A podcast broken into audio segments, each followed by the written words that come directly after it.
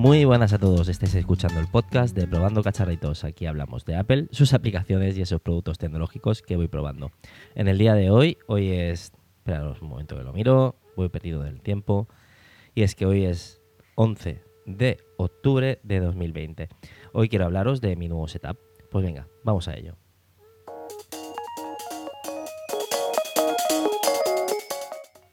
Pues bueno, como decía, eh, ahora que estoy otra vez un poquito puesto ya con el tema de, YouTube, quiero, bueno, de YouTube, de, los podcasts y YouTube, quiero empezaros a hablar pues de, lo que tengo yo ahora mismo en casa. He reformado mi piso, eh, bueno, ahora vivo con mis hijas y entonces pues como lo he redecorado todo, tengo un nuevo escritorio eh, montado a medida, casi casi, ya que ha sido todo reaprovechado pues por parte de familiares, menos las patas del escritorio que sí las compré en Amazon. Ahora, pues bueno, eh, tenía mi madre tenía un tablero en casa de estos de obra que estaba bastante bien. Lo barnizamos en color eh, bengue, perdón. Y lo que hice fue, fue comprar unas patas en Amazon y se las puse. Estas patas están muy bien porque los tacos son regulables. Entonces, si tienes un suelo que no es muy uniforme, te puede ir bien para poder regularlo y tenerlo a tu medida. Dicho esto, eh, cuando llegué a casa, eh, donde tengo el escritorio, pues es un poco raro la, forma de la pared, ya que, se tiró se tiró en su día la pared y se hizo más para adelante y tengo un huequecito. Entonces lo que hice fue con una caladora corté, corté el tablero y lo metí y lo incrusté dentro. En el lateral este del huequecito tengo puesto una tira LED que está muy bien, que es compatible con Alexa directamente, que también me compré en Amazon por unos 20 euros.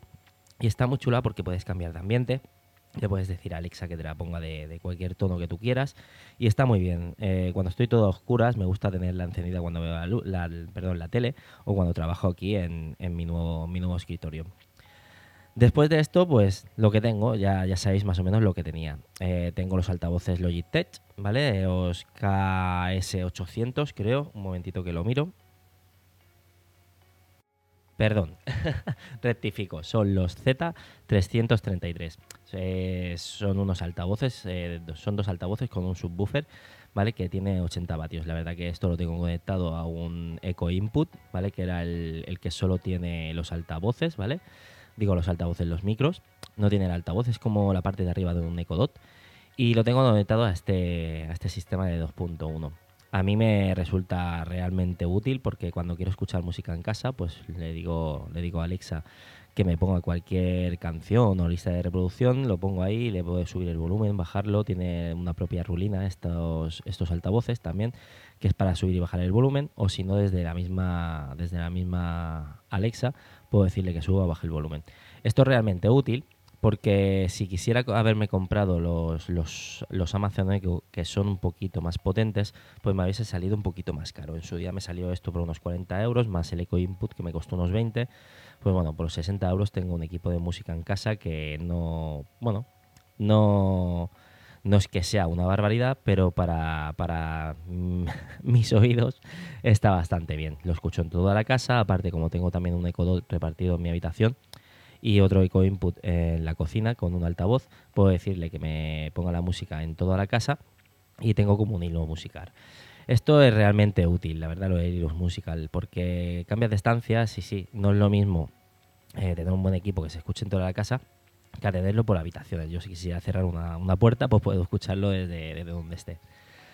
Dicho esto, eh, seguimos con lo que tengo en el escritorio. Tengo un NAS de Synology, el DS216 eh, Plus, ¿vale? funciona muy bien, lo tengo para, el tema de YouTube sobre todo, para los vídeos que, quiero ir haciendo y ir colgándolos ahí para tenerlos de backup. Una vez que los cuelgue, pues los tendré ahí. Empecé a hacer el tema de la página web, ¿vale? Pero como lo he dejado y hace tiempo que no, que no lo estoy utilizando, pues la verdad que a mí estas cosas se me olvidan de cómo, cómo utilizarlas, a no ser que lo vayas haciendo muy, muy asiduamente. Entonces, eh, quiero retomarlo más adelante, pero ahora de momento vamos a empezar con este podcast. Después seguiremos también con el canal de YouTube y ya me meteré más a fondo. El NAS es un sistema que la verdad que está muy bien. Sí que es verdad que tengo eh, activada un, un... Ahora, ahora, lo diré. Que pueda navegar una VPN, perdón, para poder navegar seguros desde fuera de casa. Me conecto directamente, he creado una VPN en, en, el NAS. Entonces, esté donde esté de fuera de casa, puedo conectarme y es realmente útil, ¿vale? Si estoy en una wifi que es abierta, pues me funciona muy bien porque no quiero que mis datos estén comprometidos. Entonces me conecto desde la VPN. Se conecta y es como si estuviera perdón, como si estuviera en la red interna de mi casa. Yo puedo acceder al NAS poniendo la dirección IP del NAS y puedo gestionarlo todo como si estuviera pues, en, mi, en mi propio piso. Em, aparte de eso, tengo bueno, la impresora, una impresora HP, la DeskJet 2632 que está muy bien la configurado ahora para poder imprimir desde, desde cualquier sitio, ¿vale? Puedo imprimir desde la tablet, por ejemplo. Ya no hace falta que tenga un ordenador conectado, enchufado con, USB. Lo tengo puesto por, por AirPlay, me parece que es. Y funciona muy bien, tiene Wi-Fi Direct. Entonces lo que yo hago cuando quiero imprimir algo, le doy, selecciono la impresora desde el iPad y lo imprimo. Es algo que, me, está, me ha ido muy bien para el tema del trabajo, incluso también para cualquier cosa del colegio de las niñas. Está, por ejemplo, las autorizaciones y todo las imprimo desde aquí y solo las tengo que rellenar. Todavía siguen los colegios yendo un poquito atrasados en esto porque se podría enviar por mediante correo electrónico como, como, un PDF, pero bueno, lo piden por escrito, se, les, se, se, imprime, se rellena y se les entrega. no hay nada más que decir a esto. Tengo un monitor colgado, un LG, ¿vale? Es un LG reaprovechado de uno de mis trabajos y lo tengo puesto con un brazo que sobresale de la pared, que lo puedo regular en, su posición. Y está muy bien porque con el nuevo iPad Pro que me compré, que supongo ya lo sabréis, ¿vale? Eh, tengo un, adaptador de USB-C que puedo conectarlo como monitor externo. No es que sea... A ver, puedes trabajar como si fuera un ordenador, pero bueno, al tener las dos franjas al lado de, la pantalla en el color negro, no es que estéticamente sea muy bueno, no te redimensiona esa, imagen. Entonces, bueno, tienes que acostumbrarte un poquito a eso y trabajas desde ahí. Pero como el iPad que yo tengo es el de 12,9 de 12 pulgadas, eh, es bastante grande, lo suelo conectar poco. ¿Cuándo lo conecto? Pues por ejemplo cuando quiero editar algo de vídeo, ¿vale? con la aplicación de LumaFusion en, en, el iPad tenemos la opción de poder enviar eh, los vídeos a un monitor externo. Entonces aquí sí que se me ve en el monitor toda la imagen en, pantalla completa. Y en el iPad, pues bueno, tengo, tengo todos los archivos, puedo ir eh, haciendo la edición de vídeo desde, desde el iPad. Es muy útil, la verdad, eh, para poder ajustar un poquito más imágenes y tal, me va realmente bien. Lo único que no me gusta, que la pantalla de, este LG es un poco de... perdón, los, los, colores no son tan vivos como por ejemplo en, en la pantalla del iPad. Entonces, una vez que tengo montado el vídeo y todos los cortes hechos, ¿vale? Para verlo más grande y poder ajustarme un poquito más, lo que hago es desconecto todo y me pongo a editarlo ya en el iPad. ¿Por qué? Porque aquí corrijo todo el tema de los colores del vídeo. Cuando quiero ponerle una capa de color que sea un poco más suave o, un poco más viva, pues tengo más, más definición en el iPad.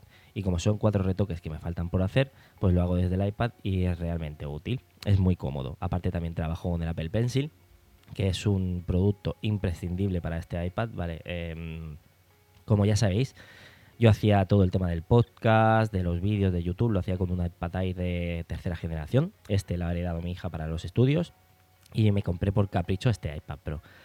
Eh, me compré el de 2020, es caro, no lo voy a negar.